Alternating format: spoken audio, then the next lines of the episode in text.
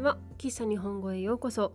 このポッドキャストでは漫画が好きな日本語教師が優しい日本語といつもの日本語で漫画についてお話ししています。日本語の勉強に使ってもらえると嬉しいです。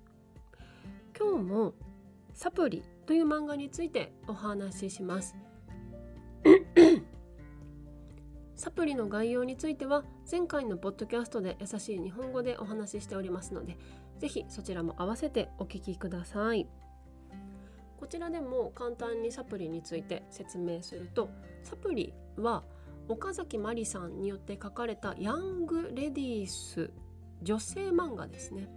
あのウィキペディアを見るとジャンルはヤングレディースとなってますね。あの女性向けの漫画のジャンルで大人の若年、えーと、20代ぐらいの女性の生活や恋愛を書いているようなものですね。2020年時点の読者は30代以上が中心となっているというふうに書かれています。なので20代とか30代ぐらいの女性の生活、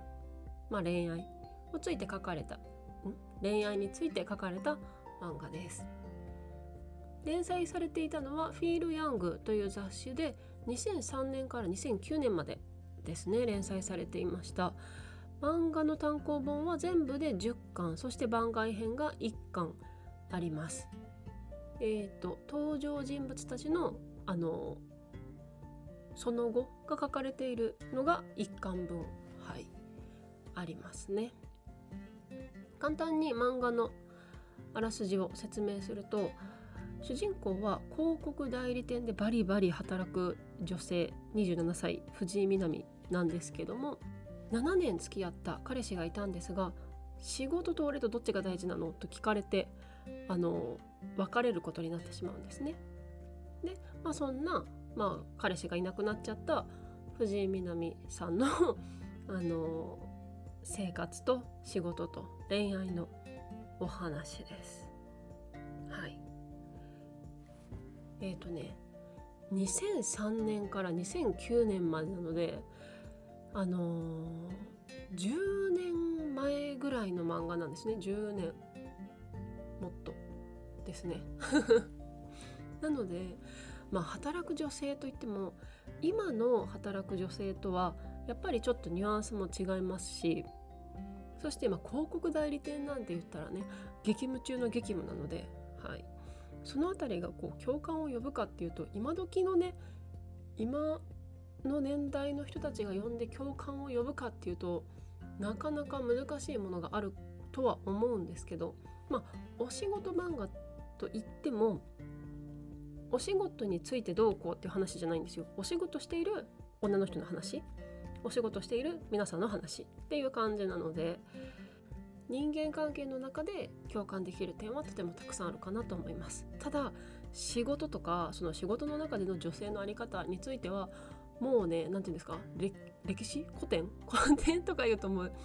ひどい話なんですけどもうそういう考え方で仕事してる人とかそういう考え方で女性のことを見てる人っていうのは2022年にはもういないだろうなぐらいの感覚で私は読んでいます。なので面白かったっていうのもあるんじゃないかなと思っていますね。その時に読んでたらまあどうなんだろうねあんまり共感はできなかったかもしれないです。でこの漫画私今までその岡崎まりさんの存在は知っててというのもあのこの漫画もドラマ化されてますしはいあの有名な方なので存在は知ってたんですが初めて最後まで読み切ってみて、あ、今まで何で読んでこなかったんだろうって思うぐらいにはとても面白かったです。面白い。どうなんでしょう。あんまりそんなにそのキャラクターにこう共感してどうとかっていうのはまあありありは あるのはあるんですが私の中ですごいいいなって思ったのはすごいねデザイン性が高いんですよ。その紙面紙面が。そのデザイン性がすごい高くってこう開いた時の表紙になるページ？その漫画の話ごとの表紙になるページもそうだし漫画の中の小回りとかじゃないんですけど何て言うんだろうモチーフとかの使い方がめちゃくちゃユニークで面白いんですよ。多分なんですけどこの岡崎まりさんっていうのは、まこの漫画の舞台でもある広告代理店に以前勤めてらっしゃって CM を作ってらっしゃった方なんですよね。なのでこう短い時間でどうやってこう的確にこう見ている人たちに印象づけるかみたいなのはすごい特化された方だと思うのでそういった能力が そういった能力っていうのかなそういった力がその漫画になってもすごく発揮されてるんじゃないかなと思いました漫画って、まあ、アニメとも違うしどういうのがゴールとかもその人によって違うと思うんですけどこう漫画でしかできない表現っていうのがすごいされてるなっていう感じがしましたね。よくこう CM とかポスターとかで見かけるようなそういったアイディアが漫画に落とし込まれてるような印象がありました。はい。なんかねあ見てもらった方がやっぱり わかるんですけど私の中ですごい印象的だったのがこう主人公めっちゃ謝るんですよね仕事の中で。ですごい謝ることはできるけどその頭の中から何かがもう出ていっている気がするみたいなシーンがあってちょっとあんまり覚えてないんですけど あの文言はねそのお辞儀をしている主人公の藤井みなみの頭からなんか四角いものがべちゃべちゃって出てる絵があるんですけどなんかそういう感じでねその漫画でしかできない表現漫画のこうお話の中でできる表現の中ですごくユニークな表現がすごくたくさんあってそれがね面白かったですね。あとはあのコマの使い方じゃなくってあの漫画の中に出てくるオノマトペっていうのかな？このザザザとかガーとかそういう音の表現がまああの文字でされますよね。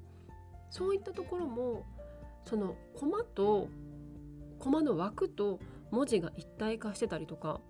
なんかすごい見たことないなっていう表現がたくさんあって私は面白かったです。はい、サプリはそれをすごく感じたかな。本当はあの岡崎まりさんの「アンド」っていう「アンド」かな？どう発音が分かんないんですけど「アンド」っていうあの漫画についてお話ししようかなって思ってたんですけど安藤の方が私はお話自体は好きでただなんかこう見栄えのこう漫画に関してその紙面のユニークさの話をするにはサプリの方がいいかなとか思って今回はサプリを選んでお話しさせていただきました。今までこうヤングレディースとか女性誌違うな女性漫画ってほとんど取り上げたことがなくって青年漫画は結構たくさんあるんですけどね。女性漫画「フィール・ヤング」で連載されているのは前回前前前前 えっとね50回でお話しした山下智子さんの異国日記ぐらいででも私意外と女性漫画は読むのでこれからはちょっと増やしていこうかなと思っています。この女性漫画についてあのインスタで調べてる時にあの海外の方のジャンルも女性なんですかね多分。あのローマ字で。女性を知っていますかみたいな「ハッシュタグ女性」みたいな感じでついてて女性漫画は女性で呼ばれているんだなっていうのを思いました。はいという雑談でした。喫茶日本語は毎週日曜日と水曜日に新しいエピソードをアップしています。ぜひフォローして聞いてください。また、喫茶日本語のインスタグラムとホームページがあります。ホームページでは、ポッドキャストのスクリプトを公開しています。皆さんの日本語の勉強に使ってもらえると嬉しいです。URL は概要欄、プロフィール欄にありますので、是非チェックしてみてください。今日も最後まで聞いてくださってありがとうございました。また次回お会いしましょう。バイバイ。